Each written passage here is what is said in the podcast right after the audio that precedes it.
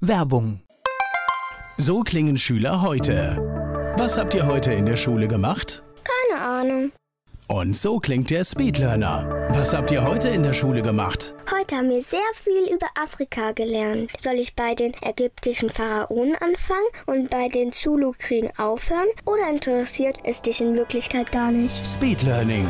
Für bessere Noten. Wie wir vom Hoffnungslerner zum Speedlearner werden. Jetzt überall im Buchhandel. Speedlearning.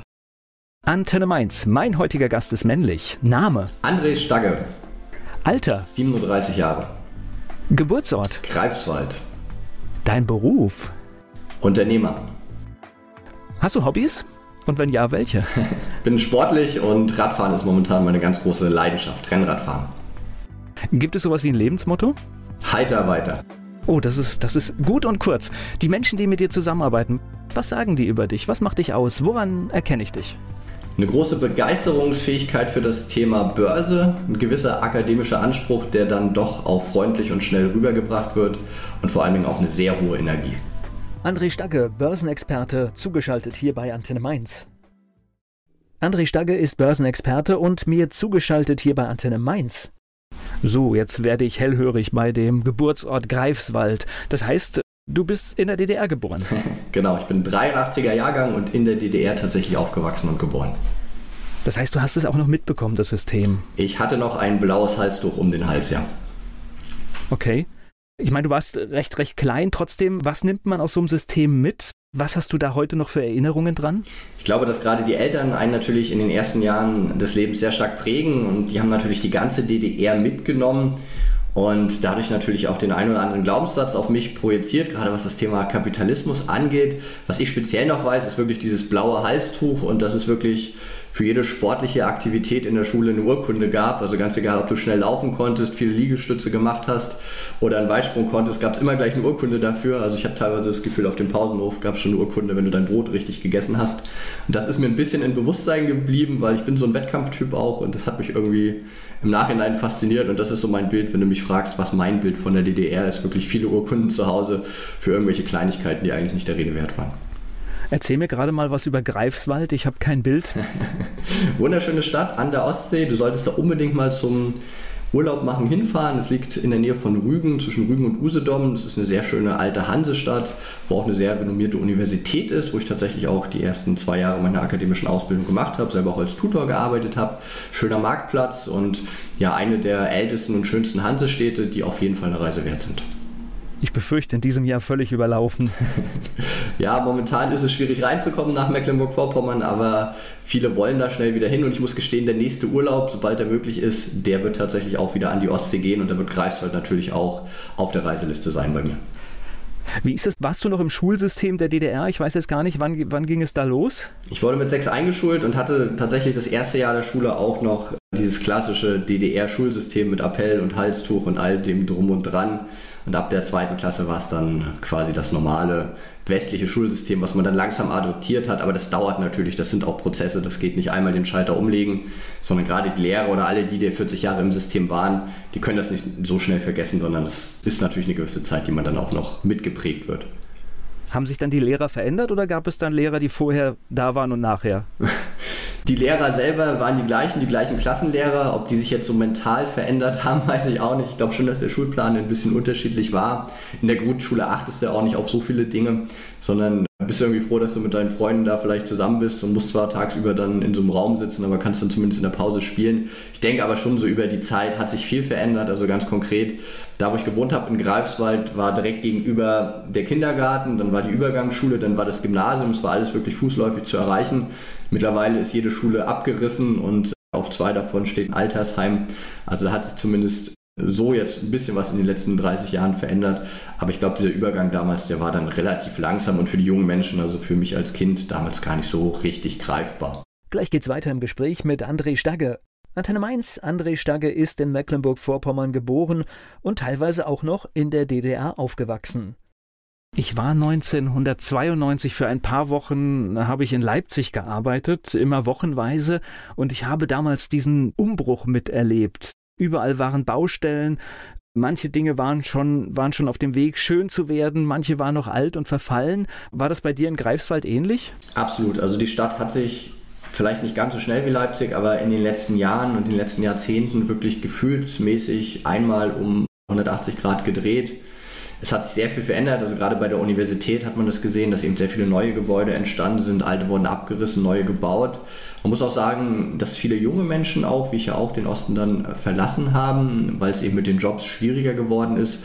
Aber ich glaube schon, dass da auch sehr, sehr viel passiert und gerade dieses Touristische sehr stark aufgebaut wurde und auch ja, für mich jetzt als Frankfurter momentan die Wahlheimat eher wieder an die Ostsee geht und dass, glaube ich, viele auch wie in Leipzig oder auch in anderen Oststädten vielleicht einen Teil ihres Lebens mal woanders verbringen, vielleicht auch im Ausland, aber dann eben auch wieder zurückkehren, weil sich da extrem viel schon nach der Wende getan hat, aber die letzten 20 Jahre nochmal extrem beschleunigt. Denn es ist ja auch schön, was neu aufzubauen und das hat man da sehr, sehr gut geschafft. Jetzt weiß ich von dir, du hattest im Alter von 13 Jahren ein einschneidendes Erlebnis. ja, tatsächlich, das war meine jugendliche Rebellion. Ich habe dann die DDR und den ganzen Antikapitalismus hinter mir gelassen bin irgendwann mal auf die total verrückte Idee gekommen, dass ich mein ganzes Taschengeld, mein Konformantengeld und alles, was ich irgendwie in der Spardose von Geburtstagen und Weihnachten hatte, am Aktienmarkt anlegen musste. Weil irgendwie hat mich das fasziniert, dass Unternehmen mit dem Geld arbeiten und ich dann am Ende ohne Arbeit mehr bekomme. Und da bin ich dann zur Sparkasse, das weiß ich noch, war gar nicht weit weg vom Elternhaus, vielleicht fünf Minuten, zwei Straßen. Und dann war ich da in der Sparkasse, saß mit einer Frau an einem runden Tisch und habe dann ganzes Geld dabei gehabt natürlich, wie man das so gewohnt ist, weil in einer Kaufhalle brauchst du es ja auch. EC-Karten und so gab es damals ja noch nicht oder Kreditkarten und habe das Geld dann da hingelegt und auch mein, mein Sparbuch, was ich damals bei der Sparkasse noch hatte, was die Eltern natürlich schön säuberlich eingerichtet haben, mit den einzelnen Abdrucken und habe gesagt, so liebe Frau, ich will jetzt Aktien kaufen. Und er hat erst gedacht, das ist ein schlechter Witz und hat mich gar nicht ernst genommen und dann habe ich auch noch ein bisschen mich informiert gehabt. Das war dann noch schlimmer, weil ich auch das eine oder andere wusste.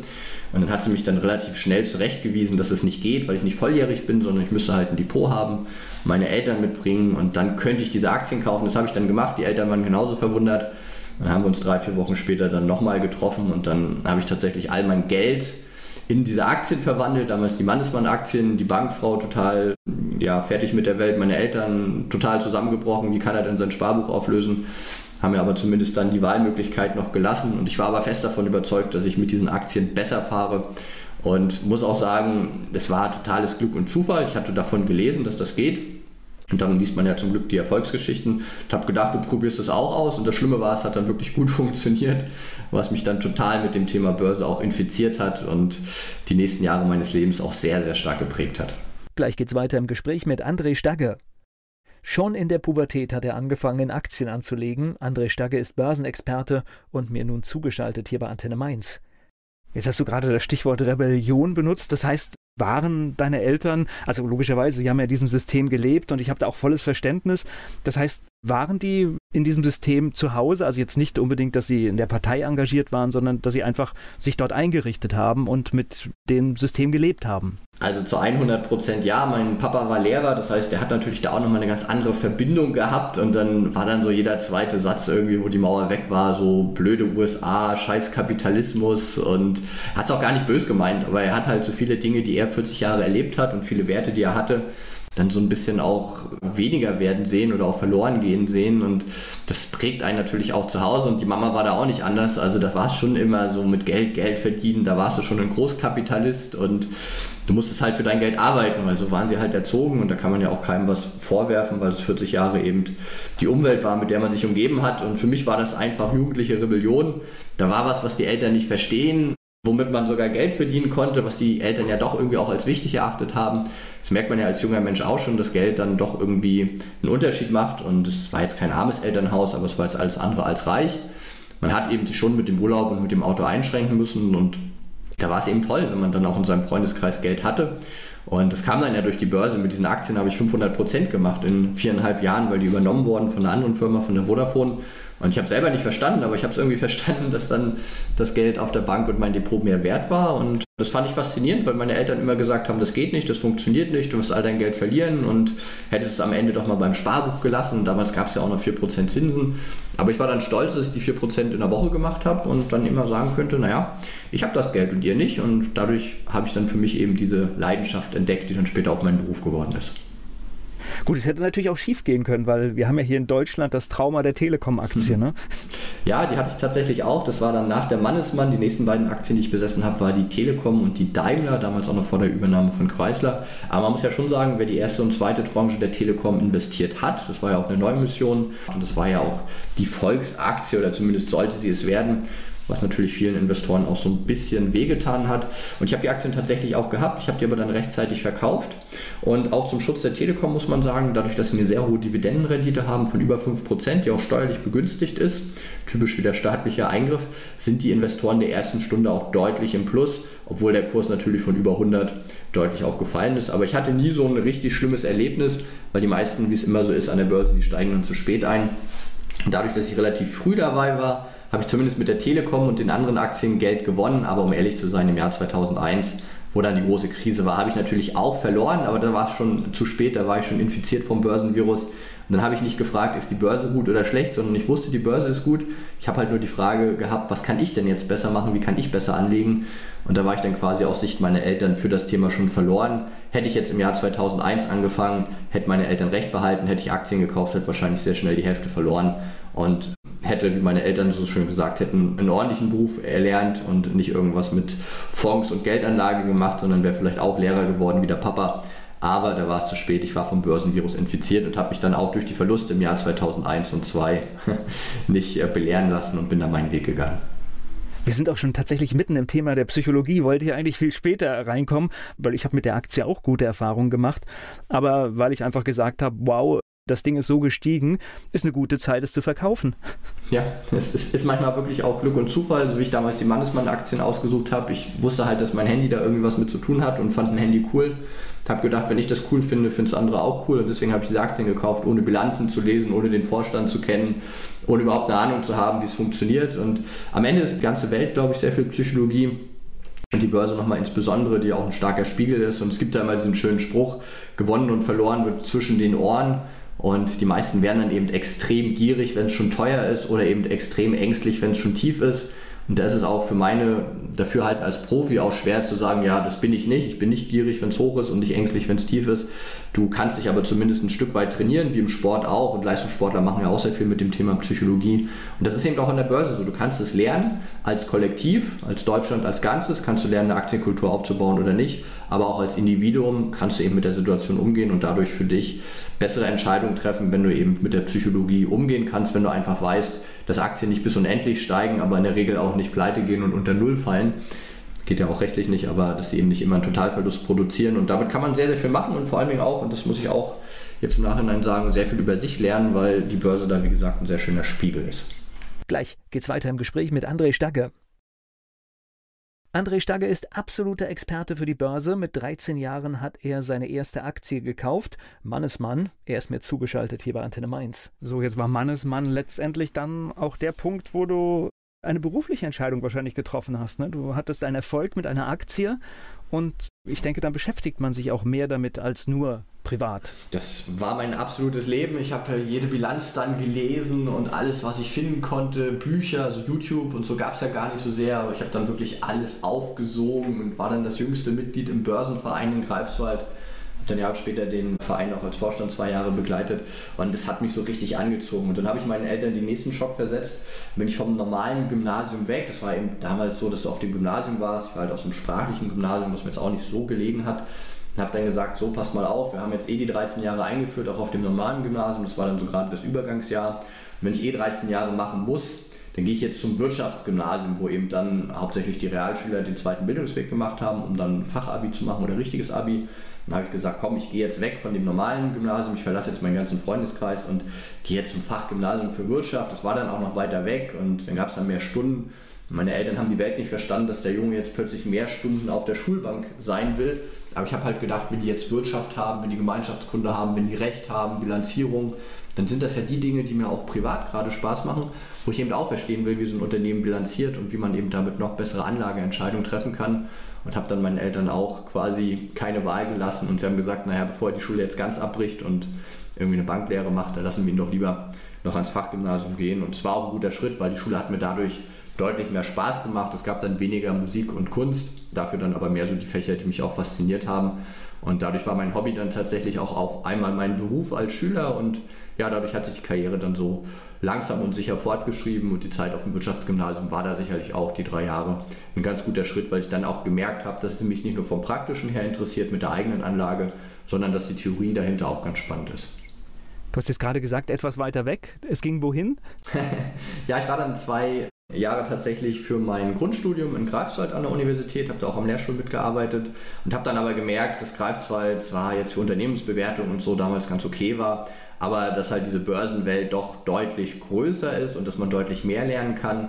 Und dann weiß ich noch, da habe ich in so einer Zeitung von dem AStA, also von dem Studentenausschuss, habe ich so gesehen, so eine Heldenfigur, die dann irgendwie auf so einer Zeitung abgedruckt war und darunter stand dann irgendwie so, ja, das ist aus Sicht einer Personalabteilung im Finance-Bereich ein Absolvent der Universität Mannheim. Dann habe ich gedacht, hä, ist doch Quatsch, ist doch egal, an welcher Uni ich bin. Und dann habe ich mich ein bisschen informiert und habe halt rausgefunden, dass der Börsenverein in Mannheim der größte in Deutschland war. Habe dann mit dem Vorsitzenden aus dem Verein gesprochen und der hat mir das mal ein bisschen erklärt, was die so an der Uni machen. Nicht nur der Börsenverein, sondern auch die Hochschule selber und habe dann irgendwie gesehen und gemerkt, dass diese Hochschule doch einiges zu bieten hat und bin dann in die Nähe von Frankfurt halt nach Mannheim gegangen, um da dann eben mein Hauptstudium zu machen und habe dann eben auch deutlich mehr Wahlmöglichkeiten gehabt in den Wahlfächern, also habe dann eben Aktien, Renten, Optionen, Versicherungen, alles belegen dürfen, habe da auch viel mehr Kurse belegt, habe im Wahlfach natürlich noch Psychologie studiert, weil das so wichtig war. Und das wäre in Greifswald alles nicht gegangen, deswegen bin ich dann auch der nächste Schock, aber da war ich dann schon erwachsen, bin ich dann aus dem Elternhaus raus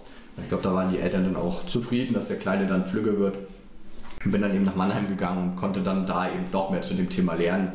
Und natürlich war es auch leichter, Richtung Frankfurt mal ein Praktikum zu machen, um dann eben das ganze Finanzthema noch besser zu verstehen, weil Frankfurt einfach die Finanzstadt in Deutschland nach wie vor ist und damals auch schon war. Also logischerweise auch dann irgendwann dein beruflicher Zielpunkt, ne? Absolut, das ließ sich da nicht vermeiden. Ich war zwar mal ein halbes Jahr in Stuttgart an der Börse, habe da ein Praktikum gemacht als Händler an der Euwax, war auch ganz interessant. So klassisch mit acht Monitoren und 300 Orders am Tag, wo man dann eben als Börsenhändler aktiv wird und dann schreien sie im Hintergrund so ein bisschen rum. Habe dann aber auch gemerkt, dass so das klassische Trader- oder Händler-Dasein nicht so meins ist, weil ich dann doch auch sehr stark verkopft war und als Händler musst du hauptsächlich eben schnell Orders ausführen können und mir hat es eben auch Spaß gemacht, die Theorie dahinter zu verstehen. Deswegen bin ich dann tatsächlich 2007 nach Frankfurt gegangen, habe dann ein Trainee-Programm gemacht im Bereich Portfolio Management bei der Union Investment und bin dann eben auch elf Jahre da als Fondsmanager geblieben. Gleich geht's weiter im Gespräch mit André Stagger. André Stagge ist Börsenexperte und war viele Jahre Fondsmanager und hat hohe Beträge bewegt. Davon hat er uns gerade erzählt. Er ist mit zugeschaltet hier bei Antenne Mainz. Wie sieht denn so ein Alltag von einem Portfolio-Manager aus? Das heißt, wann fängt man an, wann ist man fertig? Ich glaube, die Tage sind lang, oder? Ja, es kommt darauf an. Tatsächlich ist es ja ein Beruf und das finde ich eben sehr angenehm und das ist ja auch das, was ich als Kind schon mit den Urkunden erzählt hatte, sehr performance-getrieben. Das heißt, wenn deine Performance im Fonds tatsächlich gut ist, also wenn der Job gut funktioniert und ich hatte am Ende zweieinhalb Milliarden verwaltet und über 500 Millionen Euro auch Gewinn für meine Anleger erwirtschaftet und wenn das gut funktioniert, dann hast du wirklich sehr viele Freiheiten. In der Regel fängst du so um halb neun, neun an, bist du vielleicht bis 18, 18.30 vielleicht auch mal 19 Uhr im Büro. Und es ist halt schön, anders als jetzt beim Zahnarzt, ist jeder Tag wirklich komplett anders, weil die Kapitalmärkte sich natürlich verändern, weil es ein sehr dynamisches Umfeld ist und weil es eben auch wieder auf Psychologie zum Beispiel ankommt.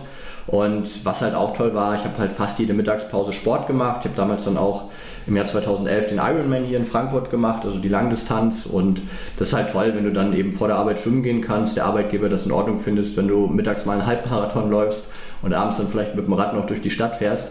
Und das ist eben auch was, was ich gesehen habe. Also wir haben viele Kollegen gehabt, die eben auch Marathon gelaufen sind, Ironman gemacht haben, weil es natürlich schon eine starke mentale Belastung ist, mit zweieinhalb Milliarden Euro umzugehen ist eben auch etwas, was dich mental fordert, weil es dann schon Tage gibt, wo du auch mal 100 Millionen oder mehr verlierst. Natürlich ist es nicht dein Geld, sondern das Geld der Anleger, aber das schreit natürlich auch auf deinen Beruf aus und gerade wenn du unerfolgreich diese Fonds managst, wirst du natürlich dann irgendwann weniger Fonds haben oder gar keinen oder sogar deinen Job verlieren und das ist natürlich was, was dich auch mit belastet und damit umzugehen, das ist die Faszination, genauso wie, dass du eben sehr frei bist in dem, was du tust. Am Ende wird ja einmal gesagt, du musst jetzt so und so viel Performance machen das waren so knapp 60 Millionen Euro jedes Jahr, die man da abliefern sollte. Und wenn du die machst, dann ist alles gut. Wenn du weniger machst, dann müssen wir reden. Wenn du Geld verlierst, dann müssen wir halt sehr laut reden. Und dann ist halt die Art und Weise, wie du das machst, relativ flexibel. Und dadurch, dass ich für mich einen guten und einfachen Weg gefunden habe, war ich dann nicht der Kollege, der morgens um sieben der Erste war. Da gab es auch welche und abends bis 10 Uhr da war. Ich kann mich erinnern, ich war vielleicht fünf, sechs Mal am Wochenende im Büro, ein, zwei Mal in der Nacht, also wo zum Beispiel der Brexit war, am 23. Juni 2016, da war ich dann tatsächlich um 0 Uhr im Büro oder auch die Donald Trump-Wahl. Es war dann für die Fonds damals auch sehr gut, weil man dann eben schon in der Nacht handeln konnte, aber das waren absolut die Ausnahmen und nicht die Regel. Was macht man dann? Das heißt, man reagiert auf das politische Ereignis mit Umschichten oder was ist dann der Plan? Genau, das ist das Tolle an den Finanzmärkten. Alles, was global auf dieser Erde passiert, sei es jetzt Covid-19, sei es Donald Trump als Präsident und seine Tweets oder sei es der Handelskonflikt, all das kann man ja direkt an der Börse beobachten und eben da entsprechende Entscheidungen ableiten und mit den Finanzmärkten auch tatsächlich davon profitieren. Damals war es eben tatsächlich mit dem Brexit so. Da waren in diesen Polls, also in diesen Umfragen, vorher sehr klar, dass es eben ein Not Leave wird, also dass wir bleiben in der EU. Das Basisszenario war, die Aktienmärkte sind auch schon die vier, fünf Tage vorher angestiegen. Es gibt dann diese Wettquoten, auf die man guckt. Und es war eigentlich ausgemachte Sache, dass man eben nicht die EU als Großbritannien verlässt. Aber dann ist es dann öfter doch mal auch anders, als man denkt. Und deswegen war es tatsächlich so, dass man in der Nacht dann schon mit diesen einzelnen Kreisen, wo dann eben die Befragungen nach und nach kamen, auch gemerkt hat, oh Gott, das wird jetzt doch der Worst Case im ersten Moment für die Aktienmärkte. Und dann kann man eben zum Beispiel über Währungsgeschäfte oder über Futures, die auch mitten in der Nacht gehandelt werden, auch in der guten Liquidität, gerade in Amerika, kann man dann eben tatsächlich sein Portfolio schützen. Also man wird immer noch Verluste machen, weil man ja gesetzlich verpflichtet ist, auch im Markt engagiert zu sein, aber man kann zumindest ein Stück weit den Verlust eindämmen und das habe ich dann eben gemacht in der Nacht über Währungstransaktionen, über Future-Geschäfte, über Optionen da tatsächlich dann ein Stück weit den Verlust für meine Anleger zu minimieren. Und als es dann am Morgen offiziell um 8 Uhr losging, da war dann eben auch schon fast alles vorbei. Also als der normale Mann auf der Straße dann in der Zeitung sieht oder im Internet, oh Gott, da ist es jetzt zum Leave gekommen. Der Brexit ist quasi real. Da ist es dann an den Finanzmärkten in der Regel schon so, dass dann schon wieder das Ereignis vorbei ist. Also man muss schnell sein, aber wenn man das ist und die Nachrichten auch richtig interpretiert, das ist ja auch das Faszinierende an der Börse, dann kann man sehr viel Geld verdienen. Und ein Kollege von mir, der hat immer einen schönen Spruch geprägt. Er hat immer gesagt, André, wer kurzfristig alles richtig macht, der macht langfristig auch nichts falsch. Und das fand ich ganz lustig, denn er hat absolut recht. Natürlich im Portfolio-Management bist du kein Daytrader und machst dann jeden Tag 100 Transaktionen, so wie damals an der Börse, wo ich Händler war. Aber es kann sich durchaus gerade in schwankungsreichen Zeiten auch als vorteilhaft zeigen, wenn man dann doch eben ein bisschen dichter dran ist und auch den einen oder anderen guten Trade oder das gute Investment mitnimmt. Aber es ist alles auch viel Psychologie. Das heißt, wenn jetzt eine Aktie, von der du überzeugt bist, die du im Portfolio hattest, wenn die fällt, von mir aus auch um 10 Prozent, aber du bist von dem Wert überzeugt, dann muss man, glaube ich, dann auch den Mut haben, in diese Aktie zu halten. Ne? Absolut. Und der Altmeister André Costellani, der hat mal gesagt, Börse sind 90 Prozent Psychologie. Manch einer geht weiter. Ich war selber bei amerikanischen äh, Trading-Psychologen, habe mich da auch weitergebildet. Und es ist ja sehr schwer zu fassen, auch selbst von der Unternehmensbewertung her. Sind diese teuren Aktien wirklich so viel wert? Alle Amazon, Facebook, Netflix sind halt andere Aktien wie jetzt eine Lufthansa oder eine Commerzbank wirklich so wenig wert? Was ist der faire Wert? Und wenn ich den für mich einmal definiert habe, was ja subjektiv ist, bin ich dann auch wirklich bereit, an meiner Meinung festzuhalten. Und eine Eigenschaft, die du als Portfolio-Manager lernen musst und die wirklich eine der wichtigsten ist, auch im privaten Investment, ist da eben nicht zu stark an einer Meinung festzuhalten, wie eben auch, wenn du Telekom bei 60 kaufst, die auf 100 steigt und die dann auf 50 fällt dann denkst du immer noch, es ist ein gutes Unternehmen, weil du die Aktie irgendwann mal gekauft hast und suchst dann auch nur die positiven Argumente. Aber du musst eins sein als Portfolio-Manager, das ist flexibel, das bewundere ich auch an diesem Beruf. Du musst also wirklich in der Lage sein, eine Meinung, von der du heute vielleicht noch 100% überzeugt bist, wie zum Beispiel in dem Fall Brexit, dass er nicht kommt, dann eben auch entsprechend zu ändern. Und du hast natürlich auch keine Trefferquote von 100%, sondern wenn du an der Börse 60% der Zeit richtig liegst, und immer vielleicht ein bisschen mehr gewinnst, als du verlierst, dann gehörst du schon zu den absoluten Star-Portfolio-Managern, hast viele Auszeichnungen, so wie ich damals in den Fonds auch. Und das ist eben diese Flexibilität, die natürlich reine Psychologie ist. Und wenn du dann sagst, nee, das muss jetzt hochgehen, das kann nur hochgehen und Lufthansa muss wieder bei 30 Euro stehen und auch eine Commerzbank muss wieder bei 15 Euro stehen, dann ist es ein Problem, weil die Börse muss gar nichts, sondern es ist immer nur die Art und Weise, wie du darauf reagierst. Das ist eben hochgradig spannend. Und ein Trainerkollege von mir sagt immer, der beste Börsianer ist ein buddhistischer Mönch weil der hat eben nicht diese ganzen internen Glaubenssätze, diese ganzen Erwartungen, dass die Aktie steigt oder fällt. Der geht da eben viel lockerer ran. Das ist ein schönes Bild, was ich für mich auch immer sehe in der Aktienanalyse oder auch in der Investmentanalyse im Allgemeinen, dass man da eben nicht so verkrampft an das eine oder andere rangeht und vielleicht hilft das den Hörern auch, da so ein bisschen ihre eigenen Anlagen zu optimieren. Ganz konkret heißt das Aktien, die immer schon schlecht im Portfolio waren, würde ich eher rausdrehen und Aktien, die gut im Portfolio funktioniert haben, würde ich eher nachkaufen. Das nennt sich Momentum-Effekt, lässt sich auch in der Wissenschaft bestätigen. Das sind so kleine Tricks, wie man eben die Psychologie ausnutzen kann und damit eben auch sein eigenes Investment optimiert. Und antizyklisch, ne? Das ist ganz klassisch antizyklisch. Es ist halt dieses Value Investment, was du besprichst. Es ist halt ein Unterschied, ob du eine gute Aktie für 100 oder für 50 oder für 10 bekommst. Aber es fällt halt sehr vielen schwer, wenn es dann tatsächlich bei 10 steht, tatsächlich auch reinzugehen oder anders. Es fällt jetzt vielen Leuten schwer, wofür die nächsten 6 bis 12 Monate sehr negativ für den Aktienmarkt bin. Es fällt halt sehr vielen Leuten schwer, jetzt nicht reinzugehen, weil sie jetzt irgendwie Angst haben, dass sie was verpassen. Und das Schlimmste ist eben, wirklich, das kann man neuronal auch zeigen, wenn Börsianer Angst haben, etwas zu verpassen, wenn sie nicht die Geduld haben, dann treffen sie meistens auch emotionale Entscheidungen und ungute Entscheidungen. Und der Trick, den man da halt machen kann, ist zum Beispiel auch einen Stop-Loss zu setzen, also eine automatische Verkaufsorder. Wenn man eben sagt, hey, wenn es jetzt nochmal 20% runtergeht am Aktienmarkt, dann glaube ich, es geht definitiv weiter. Dann vielleicht auch zu sagen, gut, dann warte ich mal ein halbes Jahr oder ein Jahr ab. Kann nicht jeder, will nicht jeder, ist auch in Ordnung. Aber wie gesagt, im Portfolio-Management wird man ja für solche Entscheidungen bezahlt.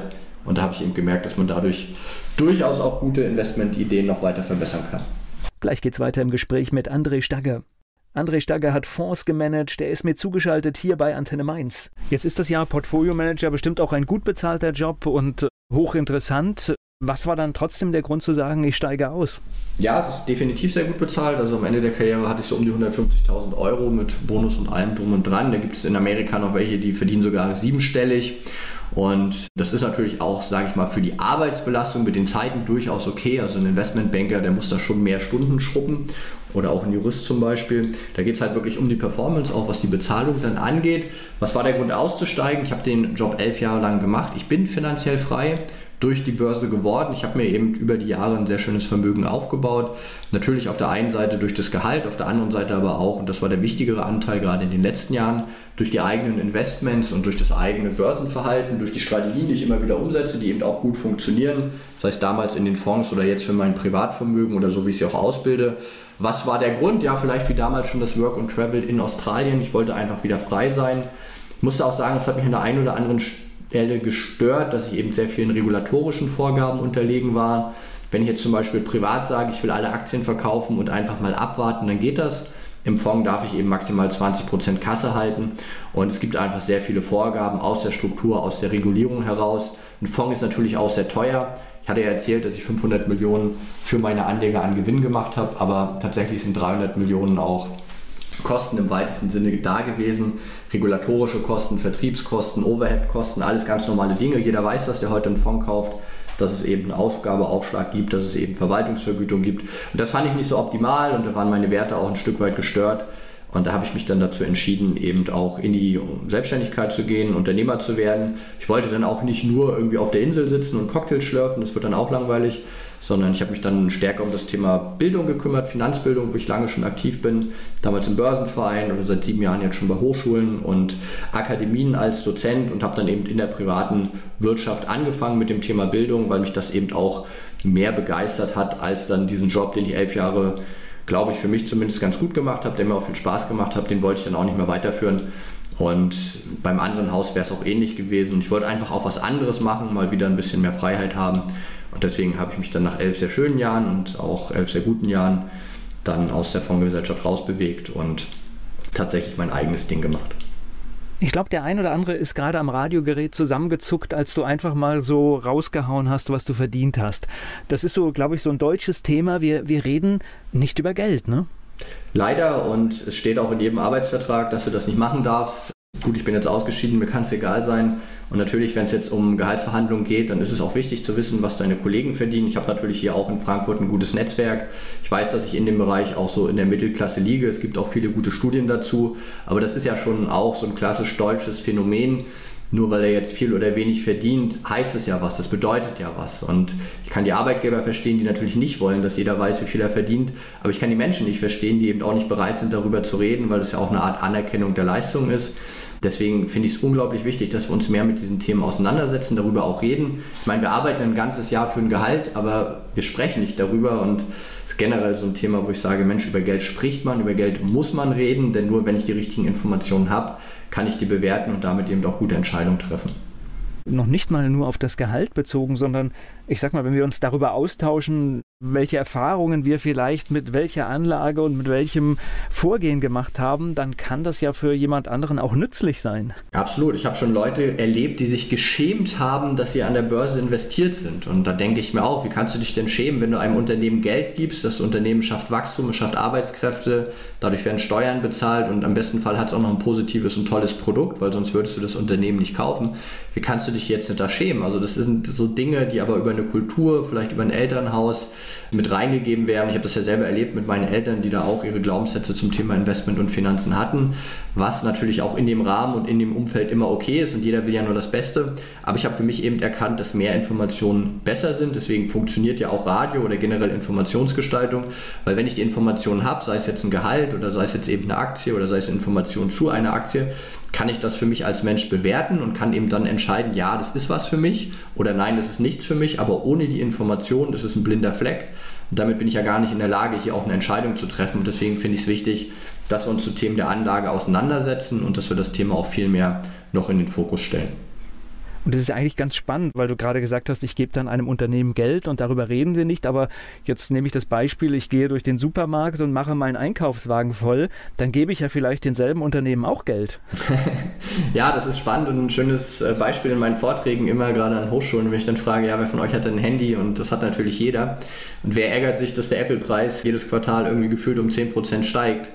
Und wie wäre es denn, wenn du jetzt einen Teil von Apple besitzen würdest und sogar davon profitieren kannst? Weil in dem Moment, wo du das Apple-Produkt kaufst oder in deinem Beispiel an der Supermarkt auf der Kasse was legst und auf der anderen Seite aber sogar davon profitierst über eine Dividende, über einen Kursanstieg, dass eben diese Apple-Aktie zum Beispiel hochgeht, ist es ja eine Win-Win-Situation. Und warum immer nur Konsument sein, wenn du auf der anderen Seite genauso Unternehmer sein kannst und heutzutage über ein Online-Depot schon mit wenigen Mausklicks auch tatsächlich ein Stück von Apple oder einer anderen coolen Unternehmung besitzen kannst?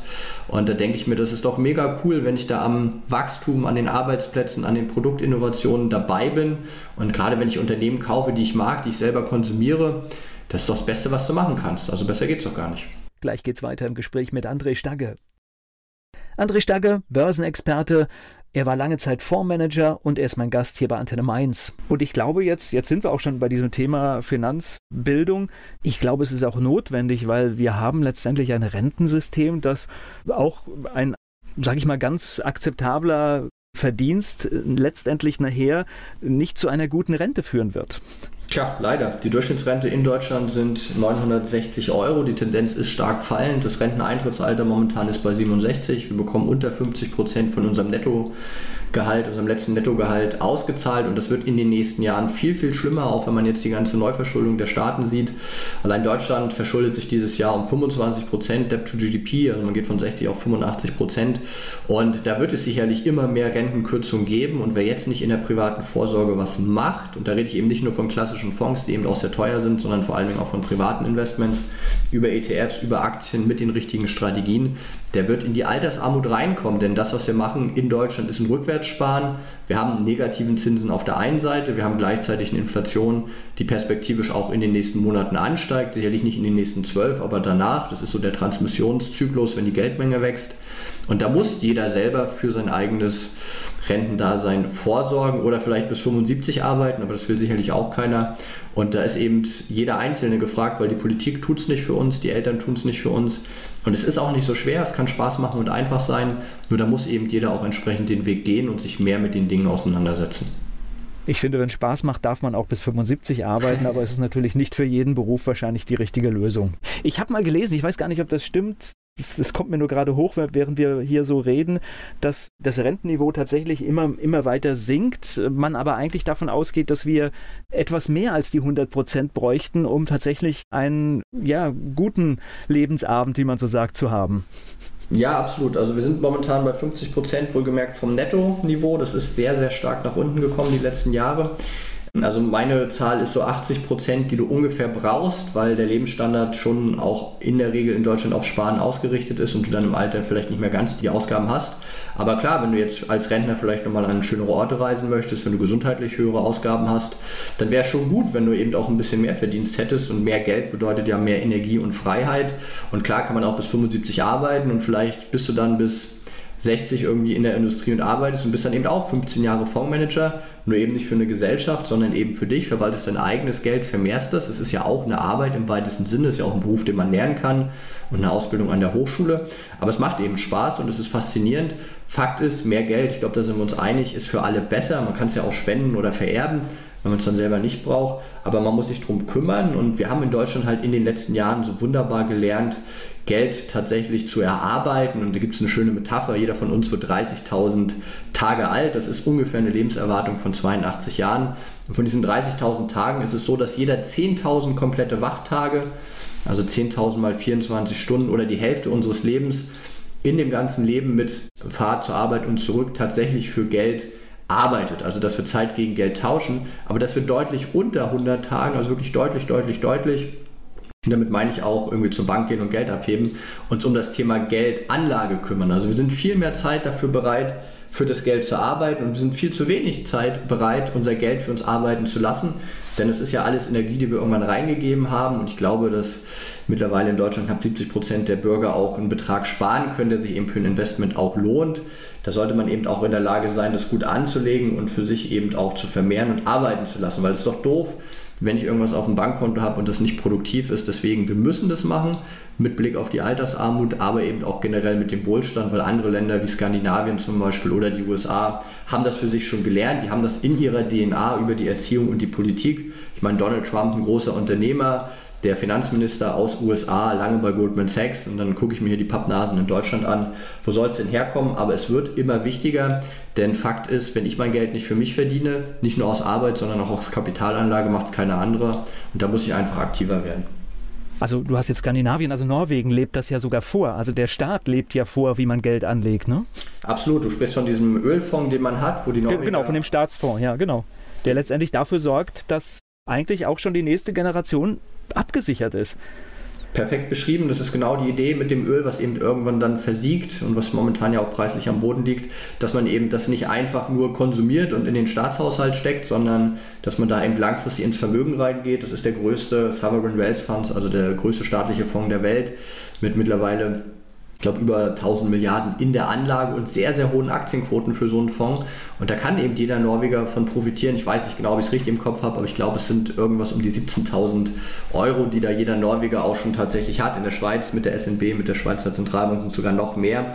Wenn wir das in Deutschland umrechnen, ist es so, dass jeder von uns über 21.000 Euro Schulden bei der EZB hat weil natürlich auf der einen Seite Geld angelegt wird über so einen Staatsfonds, auf der anderen Seite natürlich aber Geld ausgegeben wird über die ganzen Programme, die wir hier auch entsprechend umsetzen und die müssen ja irgendwann zurückgezahlt werden. Und das sind ja auch wieder Steuergelder und da spreche ich eben auch mit den Beträgen für jeden Einzelnen. Also das Baby, der Rentner ist da genauso verschuldet, wenn man so will, wie der Arbeitnehmer. Natürlich wird der Rentner und das Baby nicht zahlen, sondern der Arbeitnehmer dann deutlich mehr. Aber da muss man sich schon Gedanken machen, weil wenn man diese Tendenzen nicht für sich nutzt und damit auch in der Geldanlage vielleicht selber Geld verdient, dann ja, muss man sich eben mit den Konsequenzen auseinandersetzen und die sind vielleicht nicht immer optimal.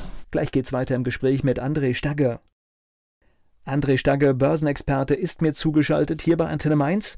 Wir sprechen über das Thema Finanzbildung. Wo bekomme ich denn diese Bildung her? Also, ich weiß, du bietest so etwas auch an, aber gibt es noch andere Institutionen, die eine entsprechende Bildung vermitteln?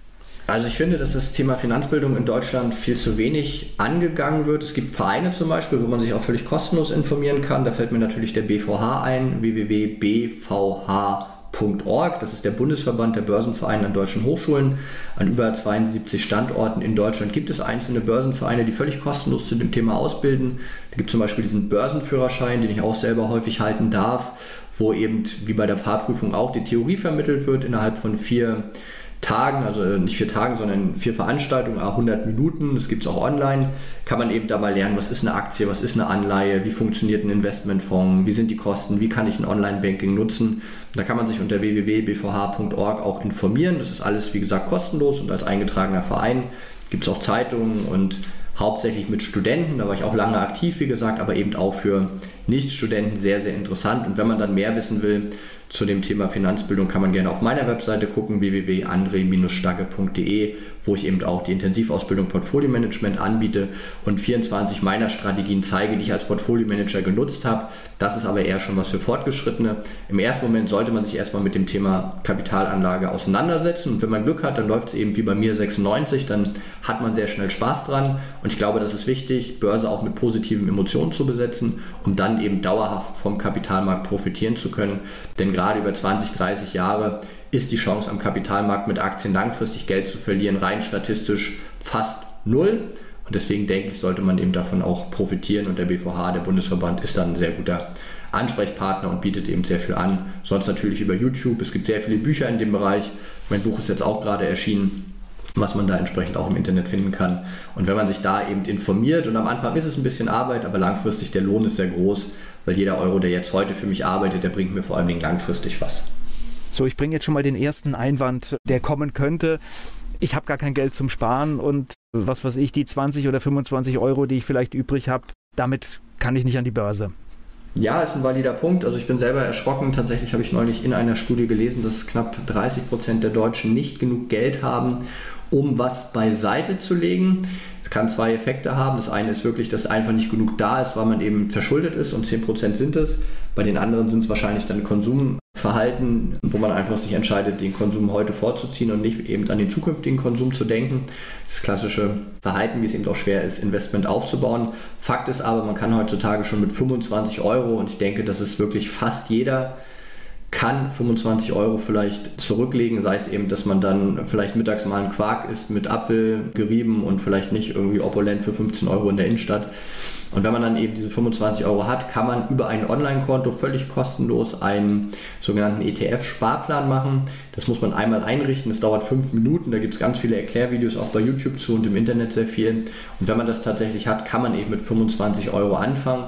Natürlich ist man dann nicht sofort Millionär, wenn man diese 300 Euro zurücklegt jedes Jahr, aber wenn man das eben über 30 oder 40 Jahre macht oder für seine Kinder das zum Beispiel anfängt, anders als das Geld für die Kinder aufs Sparbuch zu legen, vielleicht zu sagen, hey, du kriegst vielleicht 5 Euro weniger Taschengeld oder 10, dafür packen wir vielleicht 25 Euro in einen Sparplan. Da kann man gerade über die Zeit sehr, sehr viel rausholen. Und ich habe häufig im Individualgespräch auch gemerkt, dass meistens ein Vorwand da ist. Das ist dann weniger, ja, ich kann das nicht, ich will das nicht, sondern ich habe Angst davor, ich verstehe das nicht.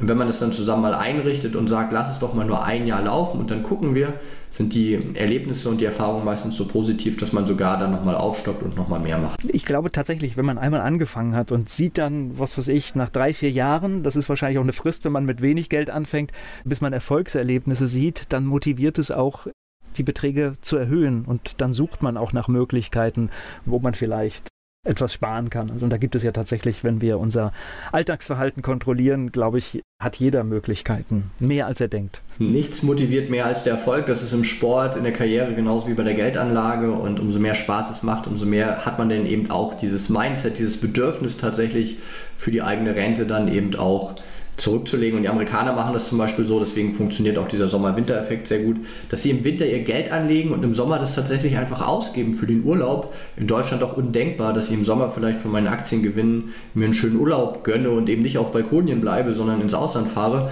Bei den Amerikanern ist es gang und gäbe, dass sie ihr Investment tatsächlich dann auch verkonsumieren.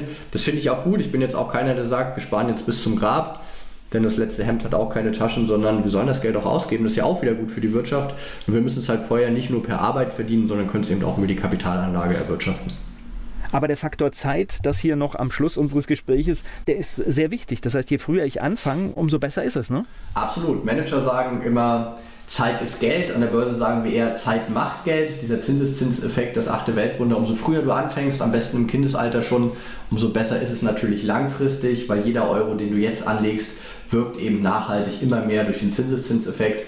Und auch mit kleinen Beträgen kann man gerade langfristig sehr, sehr viel erreichen, aber der Mensch kann dieses exponentielle Wachstum nicht verstehen. Das ist auch gezeigt in der Psychologie und deswegen ist es wichtig, jetzt anzufangen mit einem kleinen Betrag. Aufstocken kann man immer noch, aber wer jetzt nicht anfängt, ich glaube, der wird die nächsten Jahre sehr, sehr unzufrieden sein mit seiner Rente. Gleich geht's weiter im Gespräch mit André Stagger. André Stagge, Börsenexperte, war heute hier zugeschaltet bei Antenne Mainz. Woher kommt das eigentlich, dass dieses Sparbuch, dass das immer noch da ist? Ich verstehe das gar nicht. Warum hängen da so viele dran? Ich glaube, das ist politisch gewollt, weil natürlich das Geld, was auf dem Sparbuch liegt, den Banken hilft. Die Bank ist in einer guten Lage, dann in der Regel damit auch Geld zu erwirtschaften, heute auch weniger durch die EZB als früher. Und es hilft natürlich dem Staat, weil dadurch die Zinsen gering sind. Das heißt, auch hier ist ein Interessenskonflikt da und ist so eine kulturelle Sache. Deutschland hat verschiedene Währungsreformen durchgemacht und man ist einfach sehr, sehr stark auf Sicherheit bedacht, auch im Mindset. Die meisten Schüler und Studenten, die befragt werden, die wollen beim Staat arbeiten, also als Beamter agieren, weil man einfach Sicherheit sehr schätzt und Sicherheit ist ja auch wertvoll, aber zu viel Sicherheit bremst eben auch das Wachstum und das braucht man. Und ich glaube eben, dass viele sich nicht als Unternehmer verstehen und sich eher eben auch in der Rolle sehen, ja, der Staat als großer Mentor wird schon richten. Ich glaube, das ist eben auch ein Fehlglaube. Dadurch ist einfach diese Sparbuchmentalität über viele, viele Jahre sehr stark gewachsen, aber es bricht so langsam auf durch die Negativzinsen, weil man eben schon merkt, Mensch, das Geld geht da nicht mehr so richtig ins Wachsen rein, es arbeitet nicht mehr, dann ist die Inflation noch da und ich hoffe, dass sich das auch auflöst die nächsten Jahre, aber es sind kleine Schritte und 30, 40 Jahre antrainiertes Verhalten kann man nicht so schnell ändern. Und die größte Sicherheit wäre doch finanzielle Unabhängigkeit, oder? Das ist das größte Gut. Du kannst das machen, was du willst, wo du willst. Es gibt nichts Schöneres im Leben. Und auch das ist natürlich eine Geldfrage. Ich habe Leute kennengelernt, die mit 300.000, 400.000 Euro schon für sich finanziell frei waren. Manch einer braucht ein bisschen mehr. Das ist auch ein starkes Thema, aber es ist doch nicht schöner, auch Dinge zu machen, die einem Spaß machen und eben auch eine Arbeit einfach so zu betrachten, dass du hier nicht arbeiten musst, selbst wenn du angestellt bist, wenn du eben das entsprechende finanzielle Polster hast. Das ist viel, viel besser auch für den Arbeitgeber, als wenn du eben sagst, oh Gott, ich darf auf keinen Fall gekündigt werden, ich muss jetzt meinen Job machen, dann bist du verkrampft und hast gar nicht Zugang zu deiner Kreativität. Deswegen das Schönste, was du im Leben erreichen kannst, ist die finanzielle Freiheit. Geld ist natürlich auch nicht alles, das muss man auch ehrlich sagen, aber Geld beruhigt extrem und schafft dir Möglichkeiten. Geld ist Energie und deswegen wünsche ich jedem, dass er diese Energie des Geldes auch nutzt und auch anzieht, denn in dem Moment, wo du Geld als was Böses betrachtest, und da schließt sich vielleicht der Kreis zu der DDR und meinem Elternhaus, wirst du auch nie viel Geld haben. Also meine Eltern sind leider schon verstorben, haben auch nichts vererbt. Das ist auch völlig in Ordnung. Aber es liegt eben einfach daran, dass sie die bereit waren, mit Geld so ins Gespräch zu gehen und Geld als Energie zu sehen und dadurch immer genug hatten. Das war für sie auch in Ordnung, weil ihre Arbeit immer genug für sie verdient hat, aber nie so einen wirklichen Wohlstand aufgebaut haben. Und ich denke und ich weiß aus meinen mittlerweile 25 Jahren Erfahrung an der Börse, dass es eben geht, wenn man da das richtige Mindset zu hat. Naja, und ich glaube, wir müssen jetzt auch mal ganz ehrlich machen mit dem, was in den letzten Wochen passiert ist und was in diesem Jahr wahrscheinlich noch an Schulden durch staatlicher Seite passieren wird. Sich alleine auf staatliche Versorgungssysteme zu verlassen, ist, glaube ich, ganz, ganz schlecht.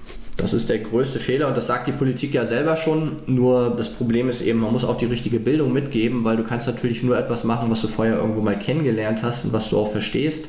Und ich glaube, jeder, der sich auf den Staat verlässt, auch mit dem demografischen Wandel, den wir ja de facto haben, der wird in den nächsten Jahren verlassen sein. Es wird vielleicht für jetzige Rentengenerationen noch funktionieren, aber für die junge Generation, die eben auch diese Zeit in der Kapitalanlage noch hat, die wird ihr blaues Wunder erleben. Das weiß auch jeder, das ist eine unbequeme Wahrheit. Nur weil es halt noch so zukünftig ist, sind wir nicht so richtig bereit dagegen was zu tun. Das ist so diese Gegenwartspräferenz. Wir fühlen uns heute jetzt wohl, wir haben zu essen, wir haben zu trinken, uns geht's gut. Aber ich denke eben auch, man sollte durchaus an die Zukunft denken. Und da heißt es eben nicht nur klassisch sparen, das können wir Deutschen ja auch. Wir sind Sparweltmeister, das muss man ja ehrlicherweise sagen. Kein anderes Land legt so viel zurück. Ich würde mir aber mehr wünschen, dass wir Investitionsweltmeister werden, wo wir eben auch das Geld tatsächlich arbeiten lassen. Was meinst du, wie viel Zeit sollte jeder von uns investieren in seine Finanzbildung? Was sollte man pro Woche dafür sich nehmen? Also mein Ausbildungsprogramm ist so gestrickt, dass du drei Monate jede Woche ungefähr zwei Stunden dir Zeit nimmst, dann hast du die Grundlagen verstanden, dann hast du sehr gute Investmentstrategien verstanden, kannst in meiner Ausbildung danach natürlich auch noch Fragen stellen. Ich bin aber 100% davon überzeugt, wenn du dir drei Monate lang zwei Stunden nimmst, das sind so sagen wir mal 30 bis 40 Stunden, dann hast du es auch verstanden. Natürlich weißt du dann nicht alles und wirst keinen Milliardenfonds managen, aber du bist auf jeden Fall nach 30, 40 Stunden gut genug ausgebildet, wie beim Führerschein ja auch, da dauert die Theorie auch nicht länger, um dann praktische Erfahrungen zu machen und dann gilt es einfach darum, mal anzufangen. Und keiner ist am Anfang perfekt, du musst nicht die perfekten Aktien auswählen, so wie du am Anfang mit dem Autofahren ja auch Probleme hast, aber nach 30, 40 Stunden bist du eben gerüstet, die größten Fehler zu vermeiden gute Strategien zu haben, da entsprechend dann auch weiterzukommen. Und wenn du diese Zeit einmal investierst und irgendwann in deinem Leben musst du Geld und Börse verstehen, dann wirst du eben deutlich bessere Ergebnisse als Fonds, aber eben auch als ETFs erzielen. Du wirst eben die Strategien haben und dann kannst du wirklich 10, 12, 15 Prozent jedes Jahr kontinuierlich erzielen. Du weißt auch, wie du steuerlich optimiert anlegst. Es Gibt zum Beispiel Dinge wie Goldanlagen, wenn man es richtig macht, ist nach einem Jahr steuerfrei. Das wissen auch viele nicht. Auch mit den anderen Anlagen gibt es viele Möglichkeiten, da entsprechend Steuern zu optimieren, was völlig legal ist. Und es braucht eben die richtige Ausbildung. Und ich sage mal, 30 bis 40 Stunden ist die gegeben. Und das ist nicht so viel wert, weil das ist, oder nicht so viel wert im Sinne von, das ist nicht so teuer von Zeitbildung her, weil das ist eine Arbeitswoche. Und da gehe ich lieber mal eine Woche weniger irgendwo arbeiten und kümmere mich darum, weil da habe ich einen größeren, einen deutlich, deutlich größeren Ertrag einfach über die Zeit. Na, ich habe es jetzt umgerechnet. Ich würde sagen, es ist entweder ein Fernsehabend in der Woche, den ich lasse, oder zwei Folgen einer Netflix-Serie, die ich mir nicht anschaue. Und ich finde, das ist ein überschaubarer Einsatz, den man vielleicht auch durchaus bringen sollte für seine Zukunft. Absolut, gerade wenn wir bei den 30 Tagen unserer Lebenserwartung wieder sind, da sind dann eben 40 äh, Stunden, vielleicht drei Tage von, das ist dann im Verhältnis wirklich wenig, ja. Ja, man merkt es es wird viele Zahlen ausgedrückt in der Finanzbranche. Das, ist, das, heißt, man findet alles über dich auf deiner Homepage, auch Infos über deinen Werdegang und auch Informationen über die Ausbildung. Da findet man sehr viele Informationen und ich wünsche mir, dass wir uns in Deutschland viel, viel mehr mit dem Thema Geldanlage auseinandersetzen. Nicht nur, weil wir es müssen, sondern auch, weil wir es wollen. Und ich bin überzeugt davon, wenn man es dann eben entdeckt, so wie Autofahren auch, dann macht es Spaß. Am Anfang wirkt es vielleicht schwierig, aber hinten raus will und kann man einfach nicht mehr darauf verzichten. Ich danke dir für das Gespräch. Danke.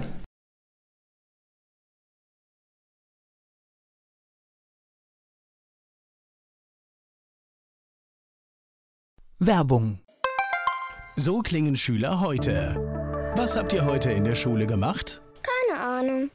Und so klingt der Speedlearner. Was habt ihr heute in der Schule gemacht? Heute haben wir sehr viel über Afrika gelernt. Soll ich bei den ägyptischen Pharaonen anfangen und bei den Zulu-Kriegen aufhören? Oder interessiert es dich in Wirklichkeit gar nicht? Speedlearning. Für bessere Noten. Wie wir vom Hoffnungslerner zum Speedlearner werden. Jetzt überall im Buchhandel. Speed Learning.